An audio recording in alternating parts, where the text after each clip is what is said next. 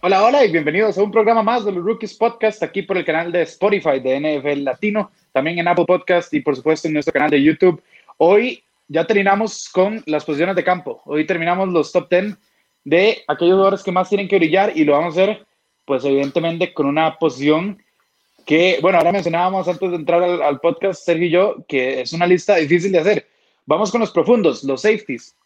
De un solo aviso, eh, free safeties, strong safeties, todos metimos en, el mismo, en, la, en la misma bolsa y pusimos a los 10 que más consideramos nosotros que tienen que brillar de cara al 2020. Una lista difícil porque, a ver, hay jugadores muy buenos en esta posición y hay otros jugadores que, pues, que al menos a, a mi gusto dejan mucho que desear. ¿Cómo estás, Sergio? Hola, Bruno. Un gusto estar aquí nuevamente con vos y con todos los que nos ven y nos escuchan. Si ustedes eh, notan, o más bien si ustedes ven el, podcast de nosotros en, YouTube y, notaron que no tenía este, imagen la semana pasada, era porque tuvimos eh, serios problemas, perdón, con, con, la conexión. Hoy espero que no sea la excepción porque realmente a mí me gusta grabarme, no, no sé si a vos también, Bruno, pero, pero o sea, a mí, a mí me gusta que, que nos vea, o sea, tener como las dos versiones, versión video, versión versión este podcast, ¿verdad? Ya podcast como así en, en, Spotify, pero, pero esperemos, esperemos que hoy, que hoy no. Y pues sí, ya a mí me llama un poco de nostalgia, eh, Bruno, ya estas últimas posiciones, ya cuando uno va terminando las, las, eh, los tops en, el, en, el, en, la temporada, porque realmente esto es como nuestro, nuestra forma de pasar el off-season, ¿verdad? Y, terminar, y terminar los tops significa ya casi viene la, la, la NFL, ya casi viene la temporada. Eh, tengo que ser sincero con vos, Bruno. No, no, no he sentido ese mismo, esa misma sensación, valga la redundancia, que uno tiene eh, ya entrando agosto, ya cuando estás con la pretemporada, ya cuando estás viendo partidos, aunque pues obviamente no son partidos de la misma calidad de, la temporada regular, pero no, ya, ya, ya tiene esa espinita, ya tiene esa espinita de que ya va a empezar la NFL y todo lo demás. Eh, y pues con todo lo que ha ocurrido, ¿verdad? En el fútbol americano colegial, con, con ya las conferencias importantes que se están empezando a cancelar las, las respectivas temporadas, yo creo que, que es solamente rezar y, ponernos, y ponernos con, con, la mayor suerte y pedirle a todos los santos de todas las religiones para que, para que esto no se cancele y pues, y pues que siga. Pero, pero sí, digamos, ya, ya vamos a llegar, ustedes ya saben perfectamente si vieron el podcast eh, de la semana pasada, que a mí, o sí, que yo no soy un gran fan de las secundarias, pero, pero que sí, como dijo Bruno, eh, cuesta, cuesta en esta posición de los, de los safeties sacar eh, una, una, un top, porque yo creo que, que a pesar de que sí hay élite, porque obviamente en todas las posiciones va a haber élite, sin embargo yo siento que después de esa élite no hay como tanto espacio después de los demás. Siento que es como una posición muy balanceada en la liga, como bien vos lo decís, hay dos polos. Eh, están los buenos y los malos, pero el asunto es que los buenos realmente tampoco le llevan mucha ventaja, le saca mucha ventaja a los, a los élites, que pues obviamente eh, siempre va, a haber un top en todas las posiciones y, en, el caso de los safeties no, no es la excepción un dato, a mí me gusta, bueno, no me gusta la, secundaria, pero prefiero los corners que los safeties, porque los safeties tienen más trabajo en, leer las, las jugadas, porque ellos cubren la parte, la, parte eh, central del campo, ¿verdad? Entonces, obviamente, es mucho más complicado leer coberturas desde esa posición en comparación a los cornerbacks que están, pues, en las laterales, ¿verdad? Cubriendo principalmente ya a los, a los wideouts, como se le conoce eh, a ese tipo de las, a ese tipo de alas eh, alas abiertas en la NFL. Sí, hay que recalcar esto. Cuando, cuando uno habla de un, de un esquinero, el esquinero se enfoca en cubrir lo que es el receptor. Eh, pues, en la esquina, literal en la esquina. Evidentemente. Eh, el safety tiene que estar atento a que si algo pasa con ese esquinero, tienen que estar atentos a cubrir ese espacio, pero a la vez tienen que estar viendo lo que ve el mariscal, porque tienen que de hecho, de a dónde va a ir el mariscal para ellos actuar acorde a eso. Entonces es una posición que tiene mucho, es una posición bastante más cerebral que, evidentemente se necesita físico, pero, pero es una posición más de, más de IQ, más de coeficiente intelectual dentro de la cancha que, que pues otras que son más atléticas, puramente como, como por ejemplo un esquinero, ¿verdad?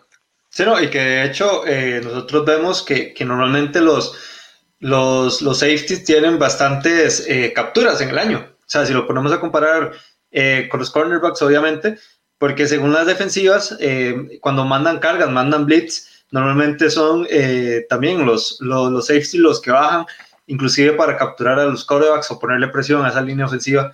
Eh, según, según, la, según la formación, ¿verdad? Entonces también eso es como otra, otro tema importante, como bien vos lo decías, es, un, es una combinación entre físico y cerebro, aunque yo sí siento que es mucho más la parte mental en esta, en esta, en esta posición. Pero bueno, empecemos de una vez porque ya nos llevamos mucho tiempo hablando de los safeties.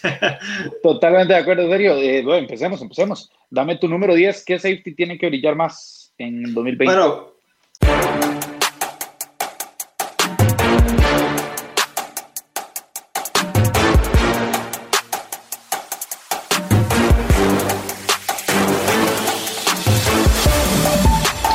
Yo voy a dar un spoiler. He, estado eh, molestando todo, todos estos tops, poniendo a rookies y todo lo demás en, las primeras, eh, bueno, en las últimas posiciones, perdón, de mis, de mis tops. Pero hoy no hay rookies. Hoy no, hoy no hay rookies en los rookies. Y más bien mi número 10 es un veteranazo de mil batallas como Malcolm Jenkins. El safety, el nuevo safety que acaba de llegar, el que volvió a casa después de su paso por, por Filadelfia y que pues en su momento siempre, eh, siempre fue un estandarte, ¿verdad? En esta, en esta defensiva de los, de los New Orleans Saints, pero que llega a un equipo ya con muchos años de más, con muchos años de más, y, cuando hablo de, veter, de veteranos, porque es veterano en, la, en la liga, y pues obviamente, o sea, lo puse muy abajo a pesar de las grandes expectativas que se tiene de los New Orleans Saints esta temporada, porque yo siento que tiene una defensiva que lo acompaña bastante buena. Y siento que si Malcolm Jenkins falla, eh, pues va a estar Marshall Lattimore, va a estar eh, toda esa, todo ese gran eh, front seven que tiene en, esta, en esta unidad. Entonces, me parece que la ayuda de Malcolm Jenkins va a ser bastante importante. Claro, claro está, porque obviamente cuando ya tenés a un equipo más en contienda, además de los Atlanta Falcons en esta, en esta NFL Sur, que son los Tampa Bay Buccaneers, que si ya inclusive eran pues eh, ofensivamente peligrosos, sin contar el poco picks que te lanzaba James Winston la temporada pasada, ahora es mucho más, porque al fin y al cabo, ok, ya llegó Tom Brady, llegó una pieza importantísima a tu depth chart, pero obviamente eh, igual, igual están, o igual se conservaron Mike Evans, Chris Goodwin, entonces eh, esta ofensiva siempre va a ser explosiva.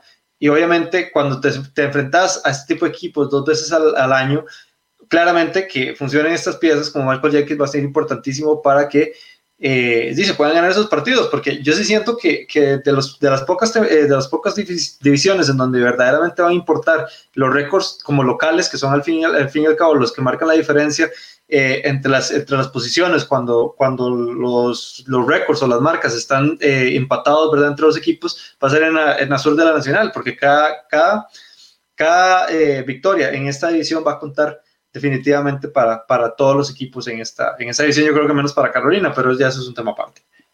Sí, bueno, lo, de Carolina, ¿verdad? creo que eh, ahí, ahí, ahí, estaremos eh, viendo a Carolina nada más por, por, por, por Christian McCaffrey, básicamente. Por Christian McCaffrey, sí. Eh, en lo demás, este, yo, yo estoy sorprendido, serio, yo tengo a Michael Jenkins muchísimo, muchísimo más arriba. Entonces, no me voy a extender. Pero, eh, bueno. Hoy invertimos papeles, porque vos siempre cuando los pones abajo yo los pongo muy arriba. sí, sí, sí, bueno, había que cambiar para el final. yo voy a darte en serio mi número 10. Eh, mi número 10 es Jabril Peppers de los New York Giants. A ver, ¿por qué? ¿Por qué siento que Peppers tiene la presión de brillar? Bueno, primero, Peppers tuvo una buena temporada. Hay que, hay, que, hay que ser honestos de lo que se puede rescatar de los New York Giants eh, Peppers tuvo unos buenos números, tuvo una intercepción, cinco pases desviados, eh, tres fumbles forzados, 76 tackles, que para un profundo es, bastante pues, positivo. Eh, pero también le quiero poner un poco de presión porque estamos hablando que los Giants reforzaron bastante esa, defensiva eh, con Kyle Fackrell, con Blake Martínez específicamente, pero están confiando en que Jabril Peppers dé el paso adelante, ¿verdad? En, lo que es el tema de la secundaria. yo sé que tuvo una buena temporada, pero teniendo en cuenta que tu defensiva está renovada y que vos vas a ser la cara de esa secundaria, siento yo que eh, pues tenés que dar un paso adelante y decir, bueno, aquí es donde yo me consagro como uno de los, pasar de ese bueno a tal vez hacer ese élite, ¿verdad? Que, que vos mencionabas al inicio del programa. ¿Por qué lo pongo número 10? Porque, bueno, primero porque, son los Giants. Los New York Giants son un equipo, eh, al igual que toda esa división, es totalmente volátil, no sabes qué, qué te va a parar cada año con, con ellos. Eh, yo el equipo de los Giants y veo que tienen talento en ciertas áreas, pero creo que tienen muchos más huecos.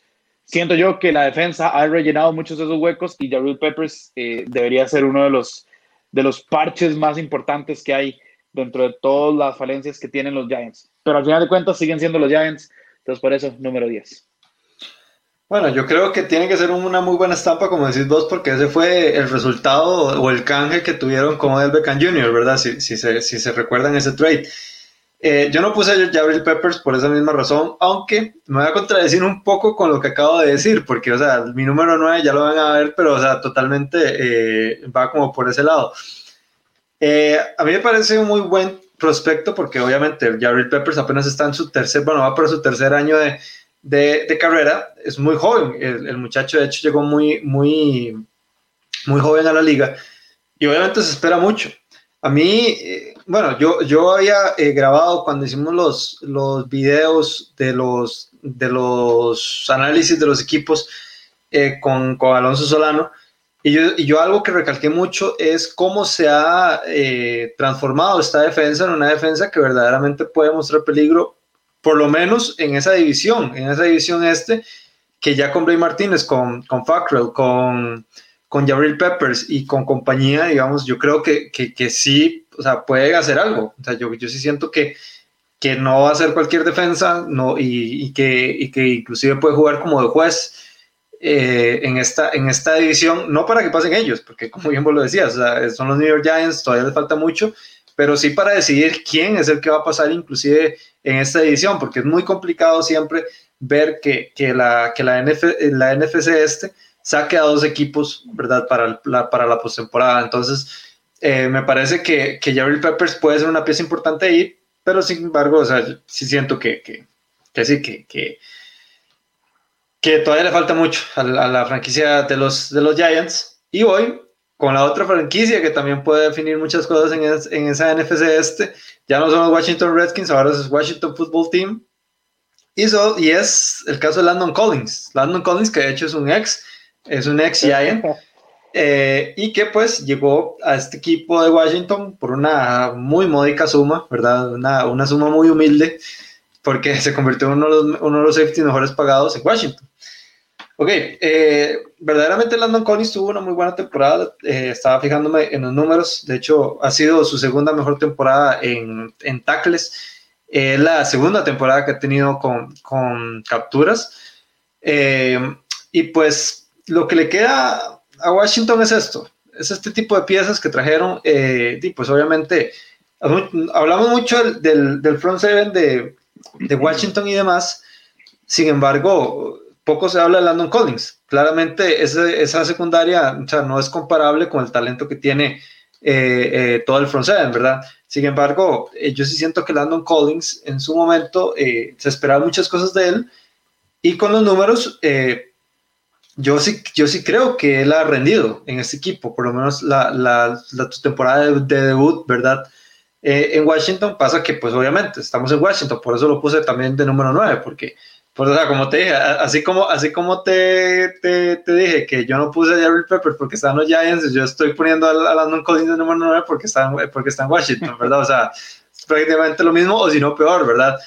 Pero bueno, eh, realmente el equipo Washington no tiene muchas aspiraciones más allá de, pues, como bien, como bien lo dije, y también pasa en el mismo caso de Washington, ver quién pasa, ¿verdad? En esta, en esta, en esta división, si son los Dallas Cowboys o son los, o son los Eagles, entonces eh, considero que, que, igual, o sea, el éxito o el poco éxito que pueda tener esta franquicia de los, de los Redskins puede ir también mucho de la mano de lo que pase. Ahí también en el lado de atrás, cuando, cuando el front no, no pueda eh, eh, detener el balón en la defensa de Washington el tema de Washington es que, a ver, el, el equipo, eh, bueno, ni identidad tiene, básicamente eso es el tema de Washington, que no tiene identidad ni adentro ni afuera de los emparellados, literal es Washington. Pero eh, hay que ver, el lado defensivo es intrigante por el hecho de que Ron Rivera, el, el nuevo head coach, ¿verdad? Que sabemos que, que defensivamente es un, es un coach que, que es bastante efectivo. Eh, Landon Collins tiene un contrato bastante jugoso, pero tiene el talento. ¿Qué pasa? Que, que, hay que ver lo que, lo que llega a suceder. También está un poco solo, ¿verdad? Ahí, ahí atrás, eh, incluso después de la salida de Josh Norman y demás que hemos hablado en podcasts pasados. Eh, serio, mi número 9 es Karim Jackson, de los Denver Broncos. Eh, vieras que tuve un problema con Karim Jackson. Lo, iba a poner un poco más arriba, después dije, no, mejor lo saco. Al, al final de cuentas, terminé en un punto medio, lo puse de, de número 9.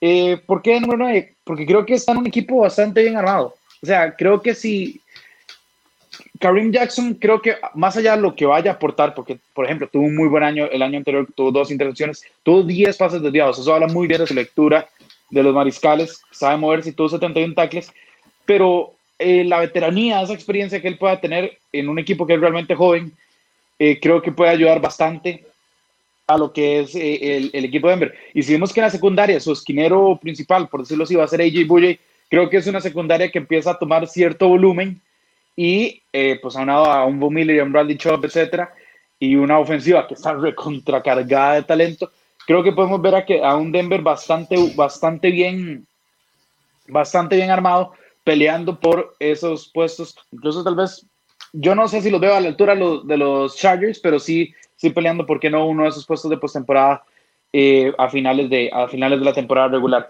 Eh, ¿Qué pasa con Carmen Jackson? Yo creo que es más, si bien sus números todavía están, creo que en lo que más tiene que importarme a mí, en lo personal, es esa veteranía, es ese colmillo, es esa eh, escuela que uno agarra, ¿verdad? Con ya los años en la liga. Ya Karen Jackson estaba sobre los 30, entonces eh, son estos últimos años los que él tiene que aprovechar y tiene que brillar por si, por si Denver de verdad cumple con sus expectativas, pues ahí es donde, ahí es donde un veterano en postemporada ya te puede, te puede dar esos, esos factores intangibles que a veces simplemente el talento no te los da, los aprendes en el camino y es un camino que ya Karen Jackson ha recorrido. Sí, eh, bueno, yo no puse a Karen Jackson, pero tengo que reconocerte dos cosas. Primera, Karen Jackson es de mis safety favoritos, tengo que reconocer de, de la liga. De hecho, me llama la atención porque, como bien vos lo decís, es un, es un jugador muy inteligente, pero que en cierto punto ha sido muy underrated eh, dentro Totalmente. de la liga. No, no, no, no, o sea, uno no lo ve como eh, dando pues vistazos o que esté ahí arriba. Sin embargo, siempre lo, siempre ha estado pues rindiendo en, en muy buen nivel. Y segundo, yo creo que Curry Jackson fue uno de los primeros jugadores en donde en donde yo empecé a tener eh, un hate por Bill O'Brien. Porque, porque, o sea, de hecho, mientras vos hablabas, fue algo súper interesante, porque mientras vos hablabas, yo lo único que estaba pensando era en la monstruosidad de, de secundaria que tenía Houston con Justin Reed, que estaba de novato, Justin Reed, un gran, un gran safety. Yo, yo tampoco lo puse, pero, o sea, también es, es de los. Ok, así te lo digo. Yo voy a hacer una franquicia de Madden 21 cuando me lo compre, cuando lo empiece a jugar, y uno de los primeros jugadores que yo voy a tradear y que fijo, bueno, no, Madden va a ser un poco más inteligente que Bill O'Brien, pero, pero, es, este, pero uno de los primeros jugadores que yo voy a, a tradear es en Justin Reed, porque también me encanta. Pero a su misma vez también tenías a Tyler Matthew ahí. O sea, tenías esa cantidad de secundaria y dejaste ir a, a medio mundo, ¿verdad? Un, un, un movimiento clásico de Bill O'Brien. Pero bueno, yo, pues obviamente, o sea, Karen Jackson en esta, en esta defensa de los, de los Denver Broncos, pues a partir del año pasado, inclusive que fue cuando llegó, eh, pues dio bastantes buenas actuaciones. Y, y yo sí creo que eh, Big Fangio puede hacer de esta defensa eh, una, una, muy buena unidad. De por sí ya la ha hecho. Pasa que eh, con la lesión de Bradley Chop a tan, o sea, tan temprano una temporada, yo, yo, yo sí siento que fue una baja muy sensible. Sí, pero... se, se, condiciona bastante cuando es una figura sí, de tanto peso. Sí, claro, pero de hecho eso es lo que llama la atención de, de, los, de los Denver Broncos, porque si vos ves, eh, hay como una posición o hay un jugador de renombre en cada posición, porque en la línea defensiva tenés a, a Bradley Chop, en la línea de linebackers tenés a Von Miller, ¿verdad? Uno de los élites de, de esa posición. Eh, y en la secundaria tenés a, a, AJ Buye, que acaba de llegar, pero antes inclusive tenés a Chris Harris. Eh, eh, en, los corners y a Karen Jackson, pues lo tenés más, más arriba. Entonces, obviamente, como decís vos, yo sí creo, y más con la nueva, y con más con el nuevo formato que está experimentando la NFL para esta temporada, yo, yo considero que, que, sí, que no, que no hay que, que, que no hay que descontar a, a, Denver del asunto porque, o sea, cualquier sorpresa nos puede dar en especial cómo se ha renovado en, en las dos áreas del, del, del campo. Entonces, eh, es un equipo prácticamente nuevo y que, y que va a ser de esas sorpresas, vamos a ver o, más bien no, sorpresas no, de esos equipos expectativas que uno, que uno espera, ¿verdad? Ver qué es lo que tienen para esta temporada. Sí, totalmente. Sergio, ¿cuál es tu número 8? Bueno, para mi número 8 es otro de mis jugadores favoritos. y, tengo, y, tengo, que reconocerte, Bruno, que yo desde que lo, desde que lo trajeron a él, él es un jugador de segunda ronda, me acuerdo muy bien. Eh, a mí siempre me encantó, no sé por qué, no sé por qué, o sea, este por alguna razón, yo siempre he sido fan del fútbol colegial y yo veía a Washington eh, jugar, no mucho, no mucho, pero, pero las pocas veces que lo vi jugar, había un jugador en específico en esa defensa y el hombre se llamaba Buda Baker.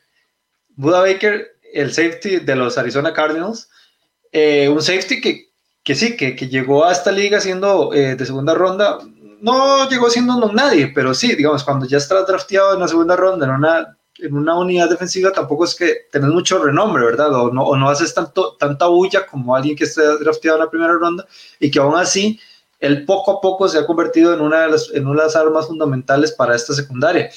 Ustedes bien lo hablaban de que pues obviamente esta, esta secundaria eh, tiene, o, no, más bien esta defensa tiene eh, muchos huecos que, que, rellenar, o más bien tuvo muchos problemas eh, la temporada pasada, pero que con la llegada de Isaiah, Simmons, yo creo que, que, que, eso va a cambiar, va a cambiar. Y, y, así hablamos de Patrick Peterson, así hablamos de Charlie Jones, pero no hemos hablado de Buda Baker. Yo creo que es momento de hablar de él, porque el muchacho tiene el talento, tiene apenas 23 años, tiene, tiene tu edad, Bruno, prácticamente.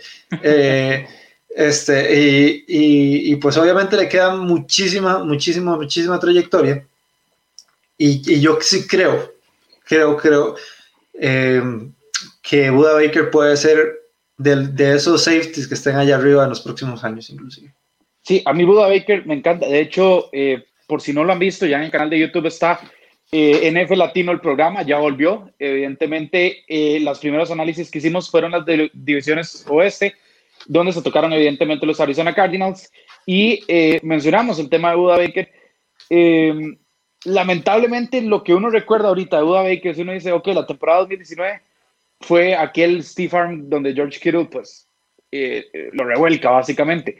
Pero yo lo decía y, y, ratificado también por Alonso, Buda Baker es un gran, es un tremendo, tremendo safety. Es muy buena calidad, mucha proyección y que hasta a par de, de un Patrick Peterson que eh, le, le, aporta esa experiencia, pero, pero Buda Baker tiene un, una, un potencial enorme. Eh, de hecho, bueno, para los que lo ven en YouTube, no sé si ahí verán bien la hoja, pero ahí está el tachonazo ahí arriba, porque es mi mención honorable. Al final lo saqué porque dije, no, la verdad es que Arizona, hemos hablado mucho de, de, de Arizona y, y bueno, por, pero la verdad es que por dicha lo mencionaste, Sergio, porque creo que hubiera sido un... un era, era, bueno una, conversar de él. Una, una ausencia bastante grave. Eh, hemos hablado infinidad de veces que Arizona es un equipo que tenemos que ver pero no solo por lo ofensivo, ¿verdad? Sino porque la columna vertebral que han armado allá detrás es, es bastante, bastante interesante. Eh, mi, número, eh, mi número 8, Sergio, todo lo contrario, yo voy a un veteranazo, como lo es Earl Thomas. ¿Por qué pongo Earl Thomas? Bueno, Earl Thomas, ya que hablamos de highlights de Steve Arms, eh, Earl Thomas, Derrick Henry lo dejó dando vueltas, pero eh, la verdad es que Earl Thomas sigue siendo un, un, un safety élite. Ahora yo mencionaba que esta es una posición muy cerebral, muy de, de, inteligencia más que eh, físico. Y yo creo que no hay nadie más inteligente que Earl Thomas, eh, tal vez en la última década. De hecho, recuerdo eh, el año anterior cuando estábamos armando en NFL Latino, los equipos de la década, los, en las posiciones, distintas posiciones, quarterback de la década, yo llegué al punto donde dije, no sé qué hacer porque tenía el Thomas, tenía Polamalu y dije, bueno, la, la, verdad, al final me terminé de, de cantando por Polamalu, pero, pero por un pelín. O sea, Earl Thomas eh, fue la, una de las caras de aquella Legión del Boom que pues, maravilló al, a la NFL.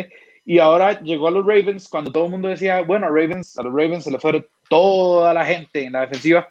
Y los Ravens tuvieron una muy buena defensiva y están proyectados a ser una de las mejores defensivas otra vez. Y en parte es porque en la secundaria tenga un tipo como el Thomas que es sumamente inteligente. Tuvo eh, cuatro pasos desviados, tuvo dos intercepciones. Los números me van a decir, bueno, pero no son los mejores números que, que Thomas ha puesto. No, el Thomas no es el mejor el Thomas, pero eh, esta versión de Thomas sigue siendo mejor que muchos de los safeties que hay. Y si él vuelve a, a, tomar esa, no vuelve, porque ya la tiene, tiene esa batuta, ese liderazgo. Pero si, si, si sigue con un ritmo aceptable, la defensa de los Ravens tiene, tiene mucha tranquilidad porque, como dije, es uno de los jugadores más inteligentes en el costado ofensivo, no solo en su posición, sino en el costado ofensivo como, como general, eh, que puedes encontrar vos en el fútbol americano, tal vez de la última década, de los últimos 20 años o de los últimos 30. Así de, así inteligente es el Thomas y eso es lo que representa para, para su equipo. ok, pues vos que dijiste eso, yo voy a, yo voy a poner a, en conversación dos temas. Primero, que, que ahora que estamos hablando de safeties, es, es casi imposible no, no acordarse de esa pareja acá en Chancellor eh, Air Thomas, que era, ok, posiblemente e, ese, ese par está, está en conversaciones de, de, ser el mejor par de safeties de toda la historia de la NFL, posiblemente. Chancellor y segundo, eh, me costaba creer que era humano, digamos. Me, Chancellor me costaba creer. El tipo era físicamente enorme y para decir eso de alguien que está en la NFL es porque realmente es, es algo inhumano. y pega, pegaba muy duro, pegaba muy, muy duro. De hecho, es una, de las cosas que, que, que, se le, que, se le, que se le denotaban, ¿verdad? A, a, Can Chancellor durante toda su carrera. Pero bueno, estamos hablando de Thomas, de su compañero. Él todavía está en la liga. Em, y, que, y que también vos, vos dijiste algo, yo creo que estás en el punto con algo. Y es que es cierto, no, no estamos viendo a, a Thomas en su prime, ¿por qué no? O sea, yo creo que, que, que, ya, es un, ya es un veterano de bastantes años, como decís vos. Sin embargo, yo aquí pongo a un compañero de él en esa legión del boom, y es Richard Sherman, que aún así con su veteranía y aún así con, con la cantidad de años que ya tienen en la liga, siguen siendo jugadores muy buenos dentro de su posición. Y me atrevería a decir de que Air Thomas ahorita, o sea, si vos me decís que es top 5, no, no es top 3, yo creo que ya top 3 no es sin embargo, es un top 5. Eh, entonces, eh, entonces, este, de igual manera, o sea, para que, para que tengas más de 30 años y que, y que esto, y que aún sigas siendo tan alto en la liga, pues obviamente es de, de, de poner atención, ¿verdad? Y que, y que sí, obviamente, cuando llegaste a, Baltimore, pues obviamente uno esperaba otras cosas de, de Air Thomas, ¿verdad? Se esperaba como que no, no rindiera tanto y que al fin y al cabo terminó siendo una, un arma importantísima. Y que yo más, por más por la lesión de la que venía, ¿verdad? Es una lesión que lo, básicamente lo sacó de Seattle.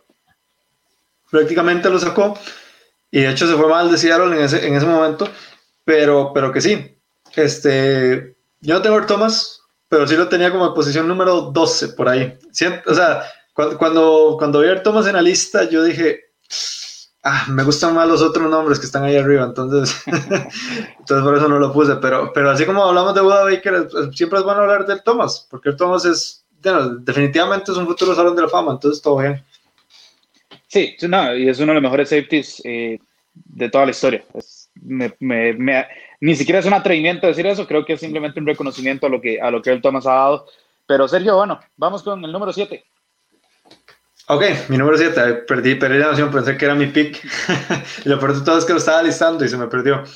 Eh, para mi número 7, ok.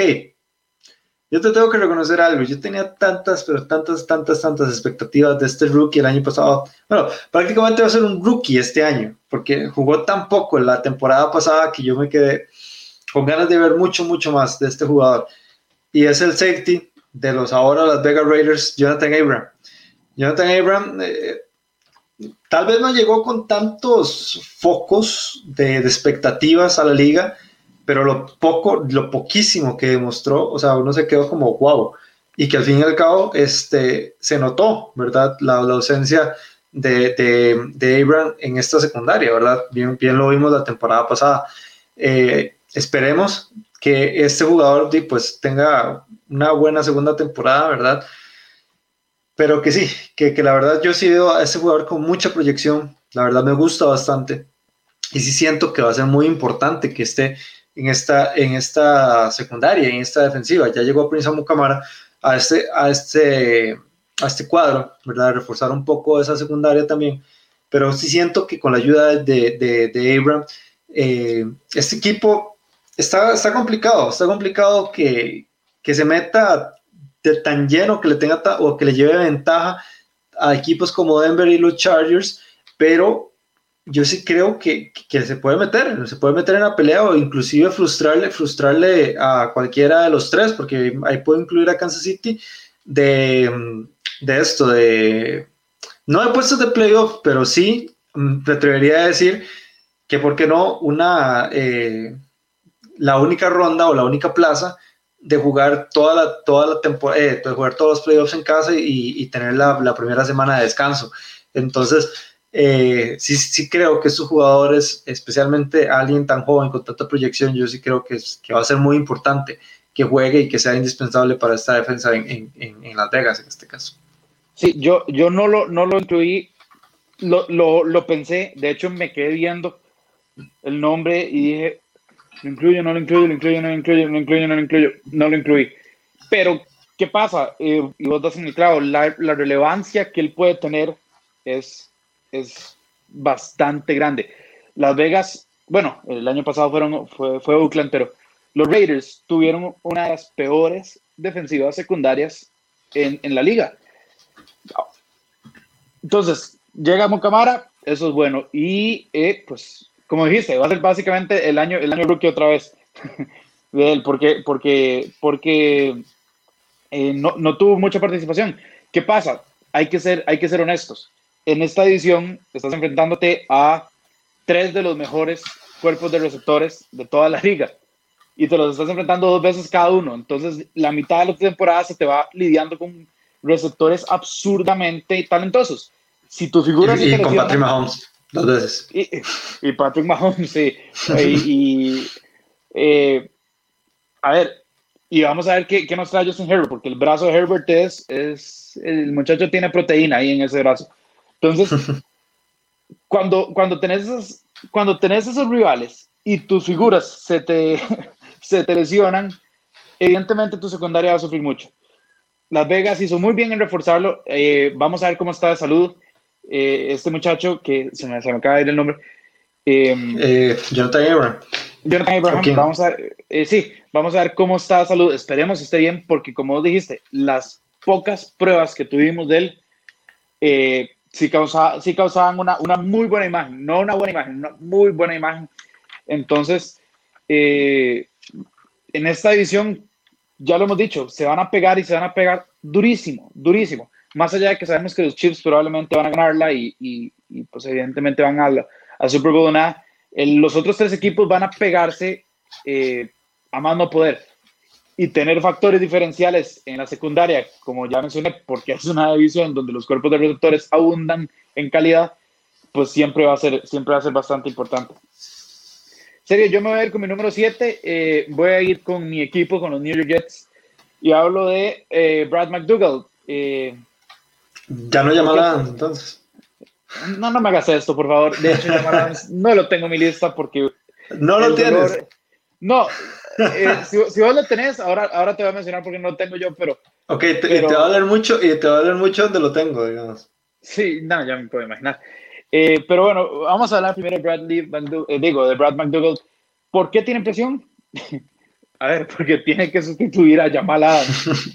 si eso no es presión, yo no sé qué es.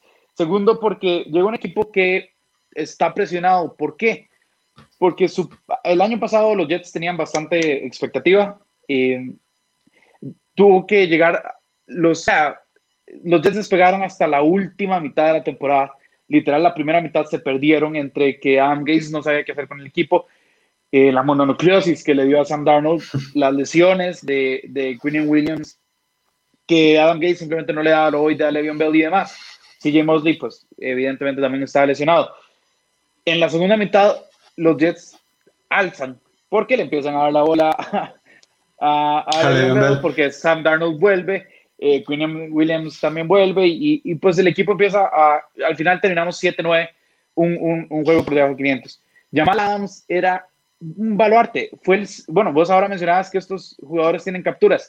Jamal Adams fue el segundo jugador de los Jets con más capturas en toda la temporada. Más que cualquier edge, más que cualquier pass rusher. Era Jamal Adams el que ponía la presión ahí. Si se va ese jugador, que es uno de los élite, élite, élite en toda la liga, el que venga tiene que, o sea, tiene que sentir una presión enorme. Y pues, a ver, con justa razón. Brad McDougall no es un mal safety, en Seattle no lo hizo mal, pero no es Jamal Adams. Y es un equipo que se jacta de tener una buena defensiva, en especial la, terrestre, pero en fin, una buena defensiva. Eh, el hueco que deja Jamal Adams es enorme y fuera Brad McDougall o fuera Karim Jackson o fuera quien fuera que llegara a, a, cubrir ese espacio y a estar en la lista definitivamente. No lo tengo más alto, ¿por qué? Eh, porque los New York Jets son un equipo que depende qué versión nos den, pueden competir o no. Si nos dan la, segunda versión de la, de la, segunda mitad de temporada del año pasado, son un equipo que puede, ¿por qué no?, en una división bastante más eh, emparejada. Eh, competir, pero si es el de la primera mitad, pues evidentemente no hay, no hay ni, que, ni, que, ni que soñar. Entonces por eso lo tengo número 7, pero sí, básicamente solo por el hecho de sustituir a Jamal Adams, eh, Brad, Brad McDonald está en una situación de muchísima presión. Sí, bueno, de hecho, ese tema de las capturas de, de Jamal Adams también fue por el hecho de, de, las lesiones que hubieron, ¿verdad? Porque hubieron bastantes lesiones en esa defensa, de jugadores muy importantes. Eh, pero sí, obviamente, sustituir al, al, segundo mejor, para mí, safety de la liga, eh, pues obviamente es complicado. O sea, es llenar un hueco muy, muy grande que ojalá y que lo puedan llenar en, en estos próximos eh, dos drafts que tienen una, eh, bueno, selecciones, ¿verdad? De, de Seattle. Eh, pero que sí, que, bueno, yo no voy a hablar mucho de los Jets, porque yo creo que ya dijiste todo, o sea, ya dijiste todo, este, y hay que avanzar más rápido en este podcast, pero que sí, que, que yo creo que, que el, el, que llegue a llenar, en este caso McDougall, el, un hueco tan, tan fuerte y tan tan pesado como es el de Jamal Adams, obviamente no es, no es para nada eh, sencillo, por más eh, bajo, por más alto sean las expectativas de un equipo, ¿verdad? Ok, yo para mi número 6, también voy a poner a alguien que va a sustituir prácticamente a, otro jugador, pero en este caso fue que se retiró. Y aún, y aún así, también ya, ya ha estado tres temporadas en, este, en esta franquicia, ya, ya para la cuarta. Y es el caso de John Johnson. John Johnson, el safety de los Los Angeles Rams. Y realmente lo puse de 6 porque a mí me parece muy interesante la posición de presión que tiene John Johnson. Porque John Johnson así yo creo que de, digamos, eh, de, esas armas aceptables no ha sido como la gran cosa. Sin embargo, el 2018 tuvo un gran año. Tuvo cuatro intercepciones, 119 eh, tackles, ¿verdad? De hecho, eso fue, él fue una de las figuras eh, que poco se habló porque, porque obviamente, así como tuvo estos números muy buenos, John Johnson, eh, en la temporada que fueron al Super Bowl, y pues fue también la, la temporada de los veintipico eh, de capturas de, capturas de, sí, sí, sí, de, Aaron Donald, entonces de obviamente vos sabes quién va, quién va a opacar, ¿verdad?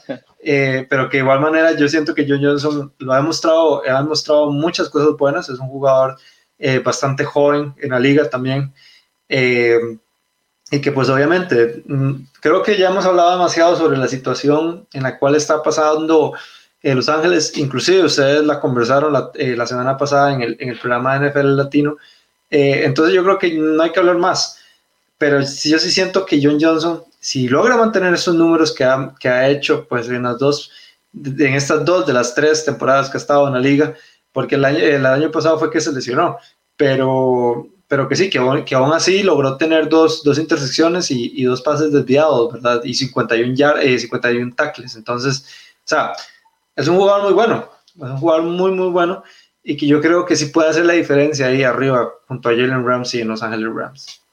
Sí, más si tomamos en cuenta que Weddle ya, pues ya, como dijiste, ya se retiró, ya, ya el tipo no va a estar y, y Weddle era de los pues, de los baluartes que uno puede encontrar en esa posición.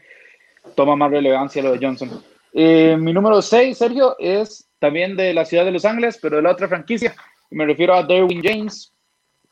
Eh, el Alonso. Derwin Alonso, James, sí. Sí, bueno, antes de continúes, antes que continúes, un dato interesante. Nosotros siempre, eh, nosotros siempre bromeamos con, con Alonso en, en, el chat de NFL Latino, este, porque Derwin James se llama Derwin Alonso James y también es Alonso con Z, como escribe Alonso Alonso. Entonces, digamos, él es, él es el, el, el, alter ego, si se puede llamar, o, el, o, el, o la sombra de, de, de Alonso en la, en la, NFL. Sí, y Alonso también brilló en nuestro partido de flag football como safety, pasa, entonces... Sí, sí, por eso es, el, es el arte ego de, de, Erwin James, definitivamente. Hay que, hay, si, quieren, si quieren un tipo que sea un buen safety, pues Alonso con Z es, es, es la vía. Eh, sí, busquen un, un, Alonso con Z, ahí lo van a tener. Pero sí, ¿por qué, ¿por qué pongo a Derwin James número 6? Tal vez un poco más alto lo pensé, pero me quedé con el número 6 porque primero solo juega 5 juegos, pero ya sabemos quién es Derwin James. O sea, su, sí. su, talento nadie te lo va a discutir. ¿Y por qué? Porque tiene una, hay una defensa recontracargada. Si ahora mencioné que la de Denver está muy bien armada, la de los Chargers es otro nivel. Eh, yo lo mencioné también en el programa de NFL Latino, creo que es hombre por hombre, puede que sea la mejor defensa de toda la NFL, tal vez, pues, evidentemente, hay que ver lo de los 49ers y, tal vez Buffalo, pero, pero hombre por hombre, si vos vas posición por posición, los Chargers en cada posición tienen a un tipo que es top 5 probablemente de, su, de, pues, de, de, dicha, de dicha posición, y Derwin James es uno de esos. Derwin James sano es, es un monstruo y y en una, en una división donde tenés que competir golpe a golpe con todos, porque no hay, no hay divisiones, perdón, no es una división donde haya ese, ese, esas camas que, que, uno llama, como ahora lo mencionamos, por ejemplo, Carolina, que está un nivel por debajo de, de los otros tres, eh, eh, ¿verdad? Entonces, eh, podemos decir, incluso, pues, eh, los mismos Jets, si, si, no, si, no se, si no se pellizcan, eh, pueden llegar a, a, ser ese tipo de equipos que, que la, o Jacksonville, por ejemplo, en la, en, la, en la sur. Entonces, que son esos equipos que están un escalón o dos por debajo de, de, de, del resto y no hay nada que hacer. No, en esta división no existe eso. Entonces, el contar, esperemos que esté sano, pero contar con un jugador como Erwin James es, no, no sé cómo, poder, cómo poner en palabras lo, lo importante que puede ser para este equipo eh, después de la temporada desastrosa que además tuvieron el año anterior y con las expectativas que cargan para eso. Sí, eh, yo no puse a, er a, Erwin James, sin embargo yo sí lo tenía en el número 11, la verdad, la verdad, pues, pues, pues obviamente, creo que dices en el clavo en el sentido de que a pesar de, a pesar de que él llegó solamente a cinco partidos al, al final de la temporada, nosotros sabemos de lo que es Derwin, Derwin James. Y eso que lleva muy poco en la liga también, o sea, Derwin James es un, es un jugador súper joven, eh, y que pues obviamente se espera mucho de él. O sea, él está en esa posición en donde, en donde posiblemente sea el, uno de los, o sea, que, que, esté destinado, perdón, a, a, ser uno de los mejores de esta, de esta posición, sino también, cuidado, no el, el mejor después, ¿verdad? Eh, sí creo que obviamente el tener esta clase de jugadores, como es el caso de, de, de Erwin James, eh, y pues va, pues va a, cambiar mucho el rumbo de cómo vaya a tomar esta, a, esta, a esta franquicia. Porque, obviamente, o sea, la franquicia de los Chargers es, es, una, es un equipo que, que tiene muchas interrogantes y que simplemente con solo verlo en la temporada vamos a, vamos a pues, eh, resolver todas esas preguntas que nos ha dado a lo largo de esta offseason, toda, toda la franquicia de Los Ángeles Chargers, porque yo sí creo que hemos hablado hasta también hasta la saciedad de Los Ángeles Chargers y que obviamente llegamos a la conclusión de que hombre por hombre, o por lo menos de nombres de talento en el papel, son, son de los mejores de la liga, o si no, sino inclusive los, los mejores. O sea, de, de, hecho, te compro esa, esa afirmación, eh, porque obviamente no es, una, no es una afirmación para nada eh, fuera del, del rollo, sino es una afirmación muy importante, de que de que sí, de que hombre por hombre, el, defensivamente este equipo es, de, de, es, el mejor de la liga. Pero habrá que ver qué es lo que pasa en la temporada.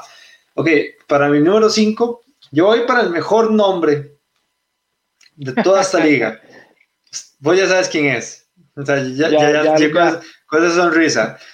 Ok, ¿cuál quieres que te diga? ¿El nombre, el nombre que siempre aparece en, en, en, en cámaras o el nombre verdadero de, de este jugador? No, no, no, aquí, aquí nos deleitas con los dos, serio. Tenés que tirar los dos nombres. Ok, voy, voy con Jaja.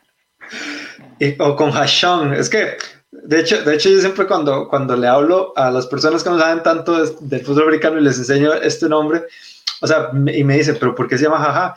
Y yo, porque el nombre verdadero de él es Hashon. O sea, ¿cuál, cuál, cuál, vos preferís? O sea, yo no prefiero decirle a alguien Hashon, me gusta más decirle jaja. Pero bueno, Jaja Clinton Dix es mi número 5, el nuevo safety, el nuevo profundo de los, de los Dallas Cowboys. Y creo que ok, hemos hablado mucho también de los Cowboys, de, de, de, cómo esta defensa se está preparando para esta, para esta temporada, en especial ya con McCarthy, ¿verdad? En, eh, como, como head coach de, de, este, de esta franquicia. Pero es que yo sí considero que todo el mundo o, o de los jugadores que, que, llegaron a, esta, a este equipo de los, de los Dallas Cowboys, yo creo que el que tiene más responsabilidad de, de demostrar es Jaja Clinton Dix. Porque lo hemos visto, eh, años anteriores en donde eh, él ha demostrado ser uno de los mejores en esta posición. Ya es un jugador pues veterano en esta liga. Sin embargo, eh, sí siento que poco a poco ha ido un retroceso, en especial desde que llegó a Chicago. Pues ya, bueno, obviamente, digamos, pasó, pasó también parte de la temporada 2018 en los Redskins y en Green Bay, si no me equivoco. pero ya fue a partir de ese momento en donde empezó, em, empezó a bajar, empezó a bajar Clinton Dix eh, porque obviamente, o sea, sus épocas en Green Bay sí fueron épocas muy recordadas. Eh, y, que, y, que, yo creo que los Dallas Cowboys es una buena oportunidad para reivindicarse en esta liga. Porque, eh, como te digo, yo, sabemos de lo que es capaz Hackington Dix, sabemos del talento que tiene, y yo sí creo, o más bien, espero, porque sí me parece un tema muy, muy, muy, muy interesante, lo que vaya a pasar con Clinton Dix, ya que va a estar acompañado. Bueno, también en Chicago estaba bien acompañado de una defensa, pero digamos, ahorita en Dallas va a tener una buena defensa, más un equipo que pues obviamente va a estar en la, en la pelea, eh, no solo para llegar al playoffs, sino también para tan siquiera llegar un poco más eh, allá, de verdad, en, en, enero. Sí, el tema con Clinton Dix, yo creo que vos diste en el clavo, serio, es que sus últimos años han sido tan inconstantes que, que ya uno no sabe cuál es el Clinton Dix que queda. Si el Clinton Dix que brilló en Green Bay o si el Clinton Dix que ha sido básicamente un nómada por los, por los últimos años, ¿verdad? Entonces, eh, yo no lo tengo en la lista, pero sí, sí admito que hay una, una presión bastante grande, pero también está en un escenario ideal, ¿verdad? Para, para poder recuperar su, su mejor. Sí, pero, pero yo también creo ok, si él desperdicia esta bala que le queda en Dallas, Ah, olvídate, como titular al menos, como titular al menos creo que... No, no, no, no, no, ni, siquiera como titular, sino como en un equipo de las cualidades de Dallas. Sí, llegar ya a un equipo ya que está peleando ahí que, que está buscando rellenar huecos, ¿verdad? Entonces... Lo, lo, lo veremos en Jacksonville, si no. Algo así. Las cosas, como, las cosas como son. Eh, bueno, yo voy a pasar de alguien constante a mi número 5, que es eh, no sé si vos compartís conmigo, el mejor profundo que hay en la NFL, Tyron Matthew. ¿Por qué? ¿Por qué Tyron Matthew tiene ah. Bueno, eh, no es tu, no es tu mejor safety. Bueno, eh, ahora supongo, supongo nos lo dirás, pero bueno. yo siento que Tyron Matthew tiene mucha presión porque, y vos lo has dicho, serio, vos lo dijiste hace un par de episodios y creo que lo dijiste más fácil y más certero, es imposible para Kansas City es Super Bowl o nada. Y Kansas City es un equipo que el año anterior reforzó su defensa, que era su punto débil. Y creo que no ha habido un refuerzo más importante que el de Tyron Matthew. Podemos hablar de que Frank Clark fue eh, una gran adición y demás, pero lo que Tyron Matthew ordenó en ese, en ese, en ese plano secundario de la, de la, de la defensiva es, es absurdo.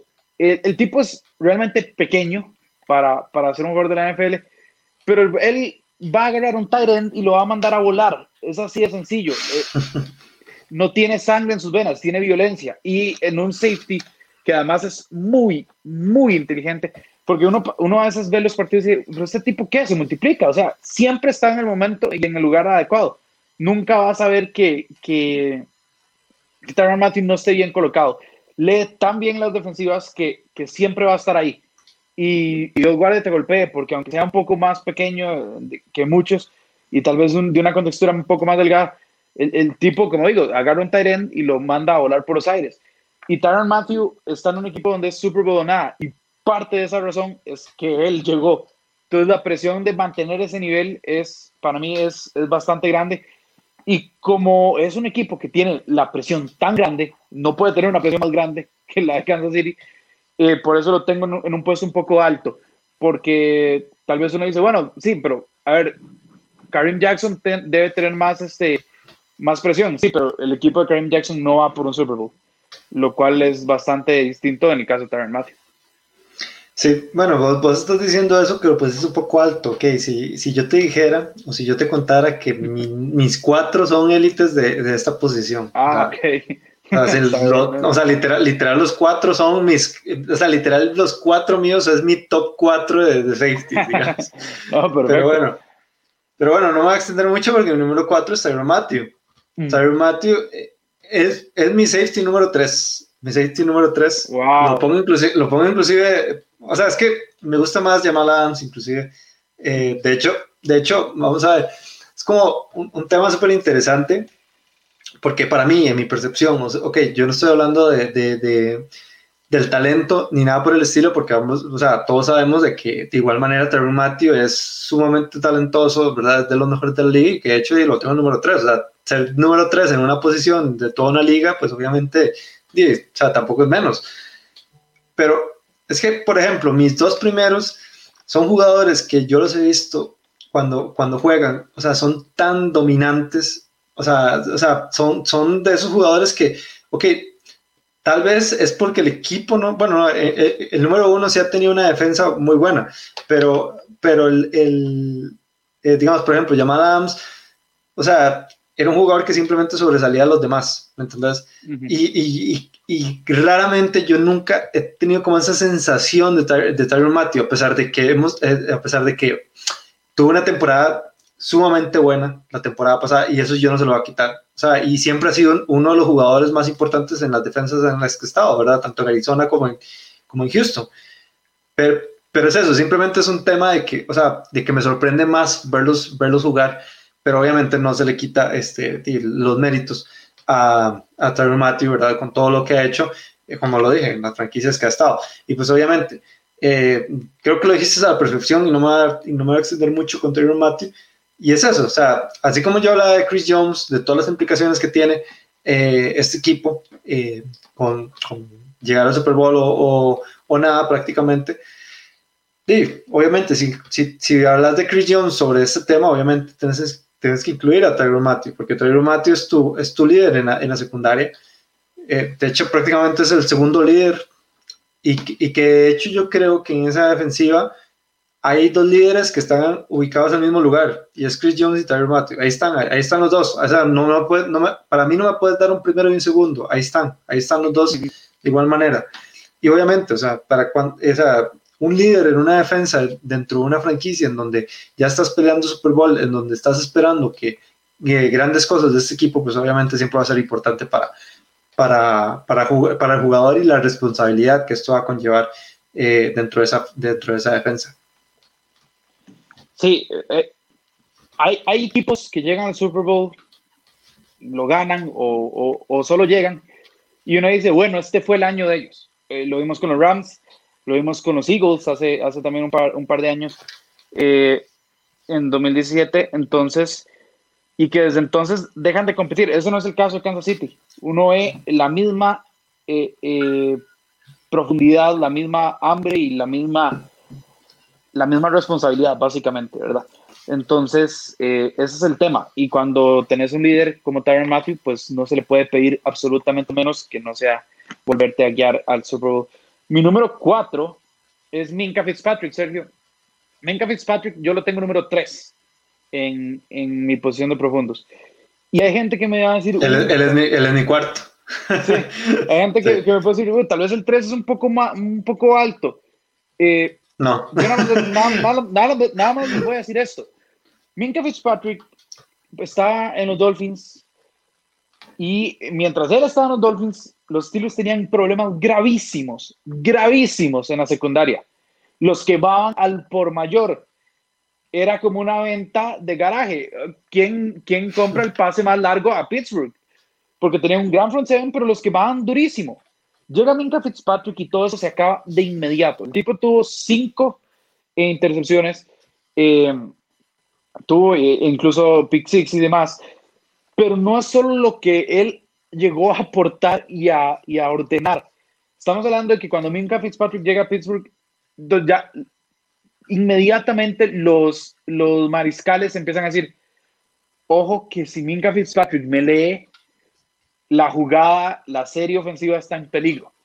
Es, un tipo que causa un respeto enorme en, los mariscales rivales y que si vamos a hablar de alguien que es valioso para su equipo, creo que no, no, no hay mucha gente que sea más valiosa para, para, para, para, el equipo que Minka Fitzpatrick. Y se vio inmediatamente el cambio cuando él llegó antes de que él estuviera. Y es un, es un profundo que, a ver, cuando un profundo es bueno, no solo es que cubre a sus esquineros, no solo es que lee bien al mariscal, es que lee a toda la unidad. Y es algo que, eh, que Minka Fitzpatrick hizo eh, pues de manera impecable en Pittsburgh. Entonces, yo lo tengo de número cuatro porque, a ver, no sé, no sé, no sé qué tan mejor papel puede haber hecho alguien más que, que lo que hizo Minka Fitzpatrick al llegar a Pittsburgh. Es el salvador de esa, de esa secundaria, es un baluarte y es en un equipo predominantemente defensivo, es junto a TJ Watt, ¿verdad? La cara de, de la franquicia. Sí, ok, una que yo no voy a extender mucho porque mi número 3 es Minka Fitzpatrick. Eh, sí, la verdad es que creo que dijiste todo y en especial yo, yo sí considero que, que, ok, si vas a utilizar o si vas a aprovechar los últimos cartuchos que tenés de Big Ben, si se mantiene sano en toda la temporada, pues obviamente estos son los tipos de jugadores que necesitas para por lo menos eh, tener defensas eh, que logren eh, disparar a las ofensivas y que, van, y, que, y que así puedan ser un equipo muchísimo más competitivo y que al fin y al cabo, y pues obviamente los Steelers son de esas, de esas franquicias históricas en donde siempre vas a esperar donde siempre vas a esperar que lleguen largo, ¿verdad? Por su trayectoria y por todo lo demás. Eh, ellos no se lo autoimponen como los Dallas Cowboys, pero, pero sí, digamos, o sea, el hecho de que ya han, ya han habido dos temporadas consecutivas en donde no hayan ido a los playoffs, pues es algo, es algo que preocupa mucho en, Pittsburgh. Y además de que, como bien lo dije, o sea, el asunto con Big Ben Roethlisberger es de aprovechar lo más que se pueda. Y obviamente eh, jugadores como Minka Fitzpatrick, obviamente van a hacer siempre la diferencia en, un equipo. O sea, ¿quién no le gustaría tener a Minka Fitzpatrick? y, personalmente, a mí, no me dolió, a mí no me dolió perder esa, esa, ese pick número uno del draft. O sea, por tener un jugador de este, de este nivel, o sea, porque él, llegó a cambiar prácticamente medio, medio defensa que estaba, eh, pues, no dando la talla en cierto punto antes de que llegara Minka Fitzpatrick. Sí, e, e, él agarró una unidad alicaída y, y la hizo una de las mejores de la liga. Sí, la levantó, la levantó. Minka Fitzpatrick, yo creo que lo más concreto que yo puedo decir es que Minka Fitzpatrick impone terror en, en, la, en las ofensivas. Y si, tu safety hace eso, tenés un safety élite. Listo, no se dice nada más.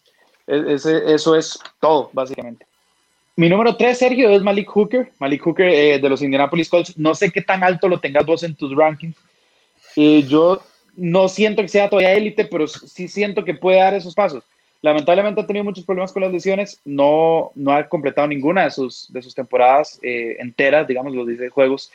El año pasado jugó 13, tuvo dos intercepciones, pero es un tipo que puede cambiar mucho. Es, es físicamente bastante potente.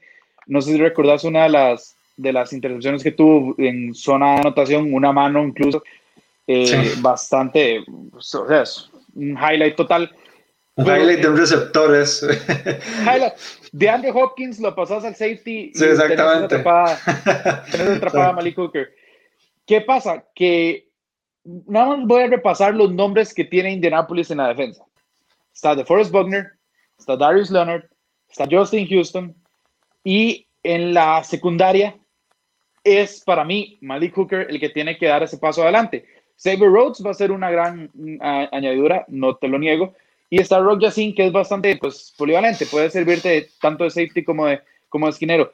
Pero si Malik Hooker está sano, yo siento que Malik Hooker es ese jugador que puede dar un salto a, la, a lo más alto y que para un equipo que ya hemos mencionado, así como los Chargers son muy peligrosos, los Colts también lo son, creo que el tener a Malik Hooker sano, ojalá toda la temporada, es, es bastante, bastante importante.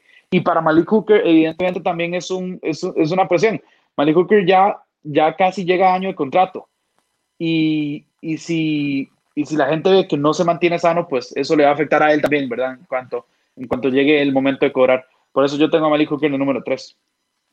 Eh, yo, no tengo, yo no tengo a Malik Hooker en, en, mis, en mis rankings, este, Bruno. O sea, ya te estoy respondiendo la, la pregunta que me, que me hiciste. Eh, pero sí, yo, yo, la verdad sí considero como que Malik Hooker debe ser el, el elegido ahí, principalmente porque sí, como Rocky Yashin, yo, yo creo que, que, como bien vos lo dijiste, es un jugador muy polivalente, pero es más esquinero que, que safety, ¿verdad? Entonces no lo podemos tal vez incluir aquí. Yo creo que aquí la, la, la, eh, la disputa está entre, entre Chevy Rhodes y, Malik Hooker, pero pasa que Chevy Rhodes ya es un veterano, donde yo creo que, digamos, los mejores los mejores años de él eh, pasaron en Minnesota y ahora pues yo, que sí, igual considero que es un buen jugador, sin embargo, y que, que, que sí, ya ha bajado el nivel a lo largo, a lo largo del tiempo. Eh, entonces, obviamente, digamos, un equipo que pues ya, ya está apostando con Philly Rivers, ¿verdad? Por lo menos tener un poco más de éxito o por lo menos intentar tener el éxito que se estaba montando en, en épocas de, de, de Andrew Locke. Entonces, pues obviamente sí va a ser importante que uno de estos jugadores, ¿verdad? Como lo es eh, Malik Hooker, sea, sea importantísimo en, en, en, esta defensiva. Ok, yo para mi número dos, voy a supiste quién es mi número dos, mi número tres, mi número cuatro en la lista de, los tops. Ahora vas a conocer a mi número uno. Y yo no sé si es por ser Viking o, ah. o este. Pero para mí no hay mejor safety para mí claramente tener opiniones diferentes, o sea, de, esto se trata. Pero para mí el mejor safety que hay en la liga es Harrison Smith. Harrison Smith eh, merecía estar en mi lista, pero, pero que sí. Digamos que yo creo que, que Harrison Smith debe estar aquí principalmente por el éxodo que se dio en el front seven de esta, de esta defensa. Se fue Limal Joseph y todavía no sabemos qué es lo que va a pasar con, con Griffin y obviamente perder a estos, dos tipos, pues claramente te deja nada más con Daniel Hunter. Eh, bueno, obviamente tenés a Eric Kendricks y a Anthony Barr ahí atrás en los linebackers, que obviamente siguen siendo jugadores de gran nivel, eh, pero que de igual manera, o sea, vos sos en definitiva el líder indiscutible de esta, de esta secundaria y pues obviamente tenés que seguir siendo uno de los mejores eh, jugadores, uno de los mejores safety de esta liga. Y que, y que quiero ver qué es lo que pasa con, con Harrison Smith, con esta defensa.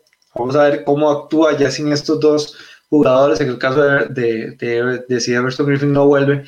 Eh, porque sí, digamos, se habla mucho de Alvin Cook y todo lo demás, y, y obviamente la defensa, eh, la ofensiva de los Minnesota Vikings es una muy, muy buena ofensiva, pero también gran parte o la esencia de este, de este de, esta franquicia también es la defensa. O sea, una defensa que Mike Zimmer ha, ha, formado y que ha juntado muy bien a lo largo de, de, estos, de estos años y que la ha mantenido. Entonces, este, yo sí considero, porque, ok, en Minnesota está en la conversación y no sé, Bruno, vos que estás como más en ese tema de, de las apuestas, eh, me imagino que, que, los, que los Vikings están de primeros ahorita ganando el, la, la, división, pero por muy poco, por muy poco están. Yo, yo creo que sí no hay mucha diferencia. Y yo creo que es el momento para tomar este, esos pasos y aprovechar, digamos, eh, esos pasos atrás que dio, que dio los Green Bay Packers en esta offseason. Entonces, eh, yo sí creo de que Harrison Smith todavía puede dar mucho, mucho de, de qué hablar en esta, en esta defensa de los, de los Vikings. Sí, es, es, vital. Realmente es vital lo de Harrison Smith eh, para precisamente dar ese salto sobre los Green Bay Packers que el año anterior fueron, fueron, fueron el equipo superior, ¿verdad? Eh, yo Harris Smith lo tengo 5 en, el top de, profundos. No, no es para que te ofendas, serio, pero bueno, lo tengo 5. yo, yo, yo, entiendo, yo entiendo. Pasa que Madden, Madden, este año me dio la razón porque es el mejor rankeado en, entre, los, entre los safeties de, bueno, del juego. Yo, yo con tengo muchas diferencias. Eh, puede que mande un correo pasado de tono diciéndole ciertas cosas a Madden porque eh, considero que han hecho unas cosas bastante crueles. Pero bueno, mi número dos, Sergio, es aquí donde tengo Malcolm Jenkins. No sé si te acordás ahí al inicio del podcast cuando vos lo mencionaste. ¿Y por qué siento yo que tiene tanto, eh, tanta presión por brillar Malcolm Jenkins? Primero porque es un veterano, ya, ya sus, sus, sus últimos cartuchos son los que estamos viendo. Segundo, porque llega un contendiente. Cuando llega un contendiente, sos un veterano que manda tus últimos cartuchos, pues está la presión de si vas a ser todavía suficientemente bueno para eh, estar en un equipo de tal calidad.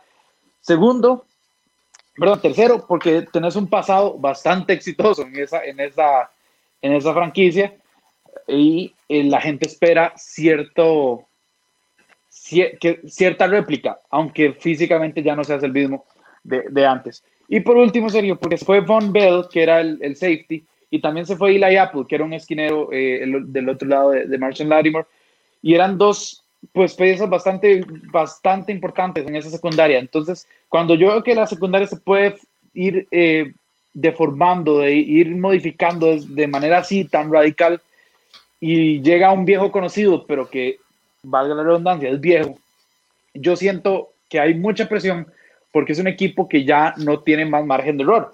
Ya lo venimos hablando de los últimos tres años. Son tres salidas agónicas, son tres salidas muy dolorosas y son tres salidas que han quitado básicamente tres años más a cada jugador, incluyendo Drew Brees, por ejemplo. Entonces, eh, cuando hablamos de que la ventana se está cerrando para los Saints, creo que es bastante, bastante eh, correcto decir eso porque no es que se está cerrando la ventana como en otros equipos, porque bueno, porque hay que renovar al quarterback y, listo. No, estamos hablando de que es el quarterback se te va y no hay, no hay un reemplazo, ¿verdad? Entonces, Malcolm Jenkins tiene esa responsabilidad de, de tratar de, de, dar su mejor nivel en una secundaria que si bien tiene a Marshall Lattimore, que es bastante, bastante, bueno, es élite, eh, el resto de la secundaria se ha visto bastante dañada, modificada en esta offseason. Sí, la verdad es que eh, este, eh, tenemos a, Malcolm Jenkins, o tuvimos a Michael Jenkins muy diferente, muy diferente este, en, las, en las listas. Eh, pero, pero sí, yo creo que, que, yo, ya hemos dicho lo suficiente de Malcolm Jenkins. Y sinceramente ya no quiero decir nada de Malcolm Jenkins porque estaba esperando toda la noche para dar este pick. Porque así se lo dije, así se lo dije a, a, a Bruno o sea, cuando puse este nombre de número uno, yo tengo mi take y, o sea, estoy segurísimo de mi take. Y pues obviamente, ok, si ya hablé de, de Minka Fitzpatrick, si ya hablé de Tyler Matthews, si ya hablé de, um, de Harrison Smith, ¿quién falta en esa lista de los top 4 de los, de los safeties? Dime. Por supuesto que el presidente. pues obviamente llama Adams. Ok, yo pensaba ponerlo eh, de número uno estando en los Jets. O sea, obviamente eso cambia totalmente de la, la creo, creo que el, el, enfoque que le podemos dar a Jamal Adams, pero de igual manera, ok, yo, yo me quedé pensando y, y yo dije, ok, yo tengo que seguir poniendo a Jamal Adams de primero, aunque sea en, aunque esté en Washington. Y te voy a decir por qué, Bruno. Seattle. Eh, Seattle, perdón. Sí, bueno, Seattle está en Washington. Sí, bueno. pero, pero bueno, ustedes entienden, de Seattle, ¿verdad? Ok, ¿qué es lo que está pasando con, con Jamal Adams?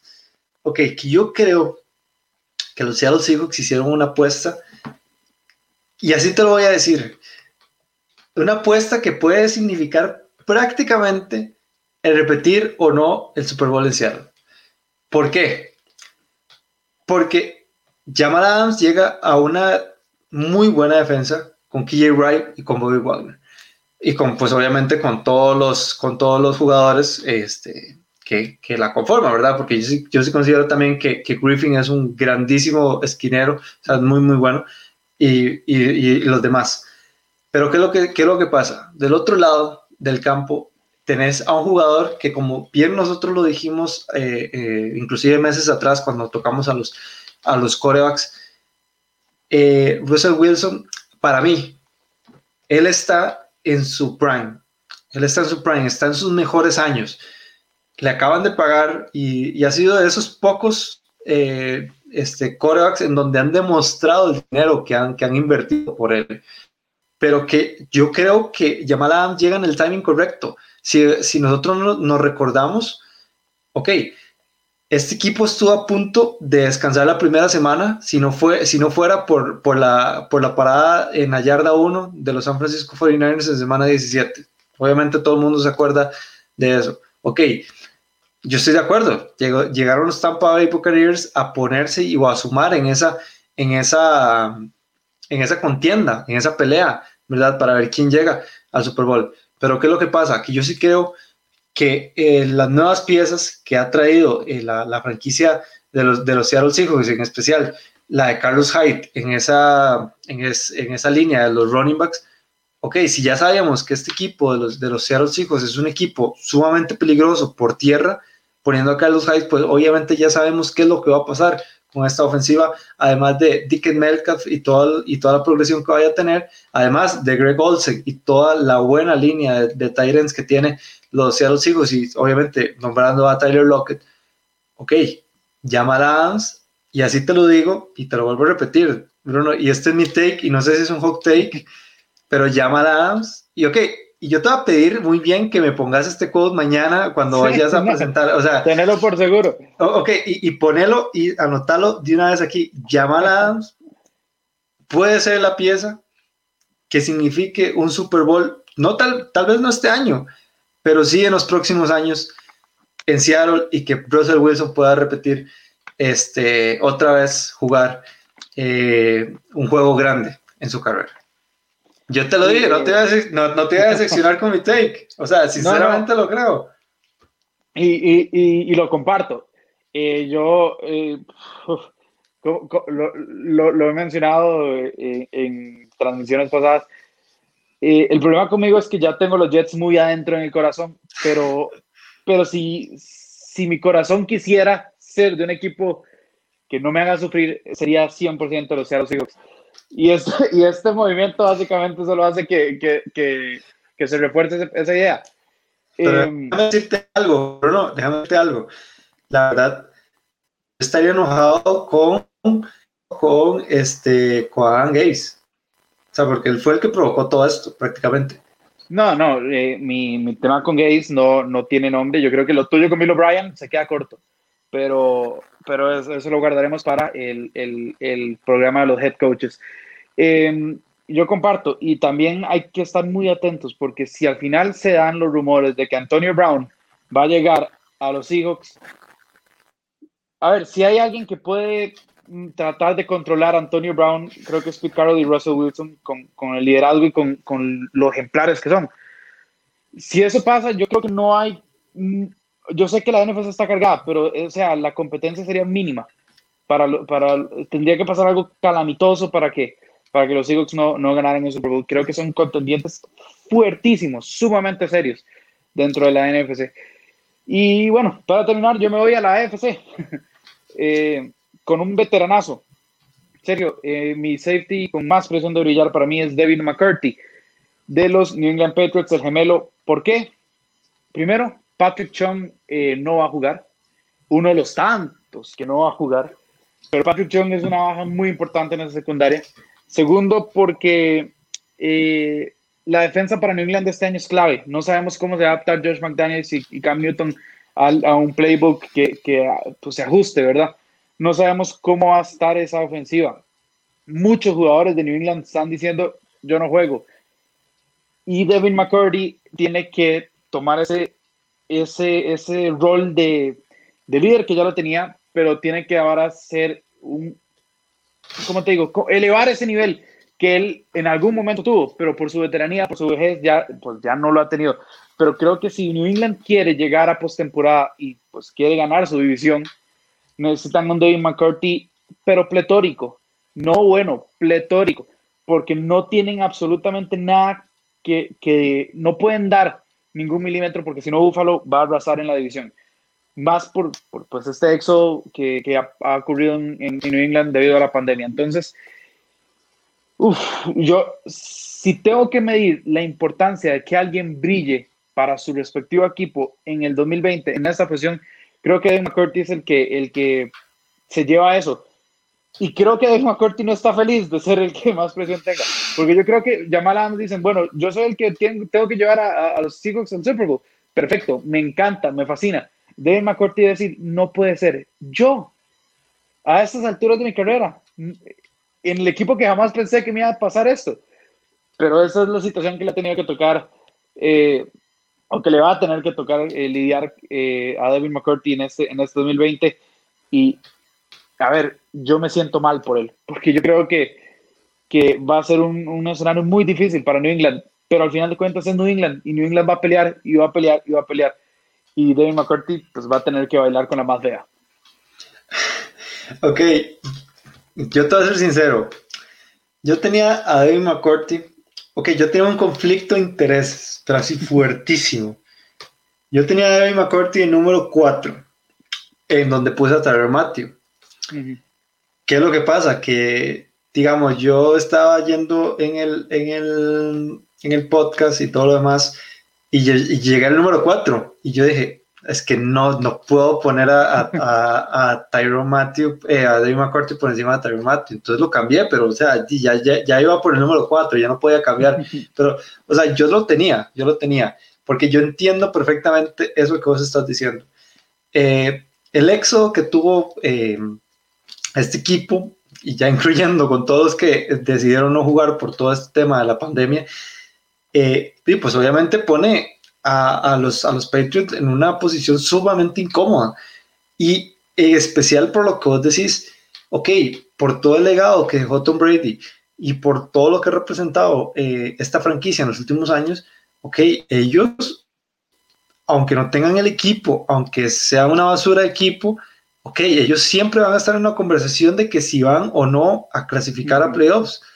Y pues obviamente, o sea, yo creo que sí en el clavo en el, decir de que es bastante complicado y, creo que no se ve tanto la perspectiva de, de, lo mucho que se dependen, de lo mucho que se depende en este equipo de, de los veteranos, de los veteranos, o sea, aquí se depende demasiado de, de Demi McCourty, se depende demasiado de Stephon Gilmore, pues ya Donta Hightower no va a estar por la pandemia, eh, se depende demasiado de Julian Edelman y vos los ves y son jugadores de más de 32 años.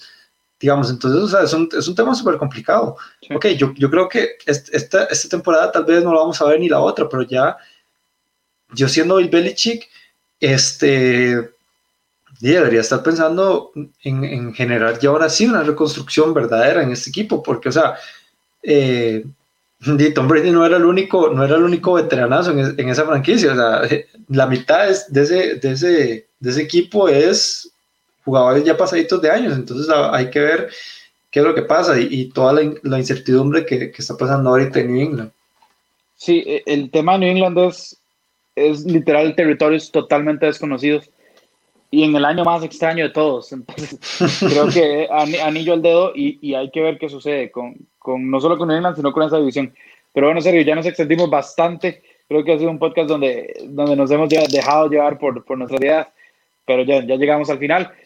Quedan solo dos, dos tops. Dos tops nos quedan. Head coaches, que al menos no sé, no sé vos, pero de mi parte voy a descargarme mucho en ese. Y después de las franquicias y después ya viene la temporada, Sergio, ya viene la temporada. Sí, ya viene, ya viene la temporada y pues nada, o sea, así como ya viene ya casi la temporada, recuerden seguirnos, ¿verdad? Para, para pues obviamente, para la redundancia, seguir todo lo que pasa en, toda la NFL con NFL Latino. Y pues obviamente recuerden seguirnos por arroba NFL Latino en tanto Facebook, Twitter, Instagram, YouTube. Recuerden que todos los miércoles a las 6 de la tarde, hora costarricense, 7 de la noche, hora mexicana, estamos con los Facebook Live, que también los pueden ver aquí también eh, en, por YouTube, en donde pues vamos, estamos hablando prácticamente, estamos haciendo el análisis de, de, las divisiones, ya más en cara, más enfocados, ¿verdad?, de lo que va a ser ya la temporada que se, que cada vez se, ve más eh, cercana, pero cada vez se ve más cercana con, con miedo, ¿verdad? ojalá que no sea, que no sea así, pero, pero nada. Eh, yo sí creo, Bruno, este, que la temporada de igual manera se, se, va, se va a terminar dando, pero eso no significa que no se cuiden o no se dejen de cuidar. Ustedes allá en casita traten, como bien lo saben, este, de salir lo menos que se pueda de sus casas, pues obviamente en eh, nada relacionadas al deporte, pues ya están a común, por dicha, eh, y que ya estamos viendo un, un, mejor este, camino, sobre todo, sobre todo este ha pasado que hagan todos nosotros y que, que sí, eso, eso no significa que, que nos debemos de cuidar y que también los queremos vivos para, para el próximo mes y aquí hasta muchos, muchas temporadas más de la NFL. Totalmente de acuerdo, Sergio. Llegamos al final. Nos vamos.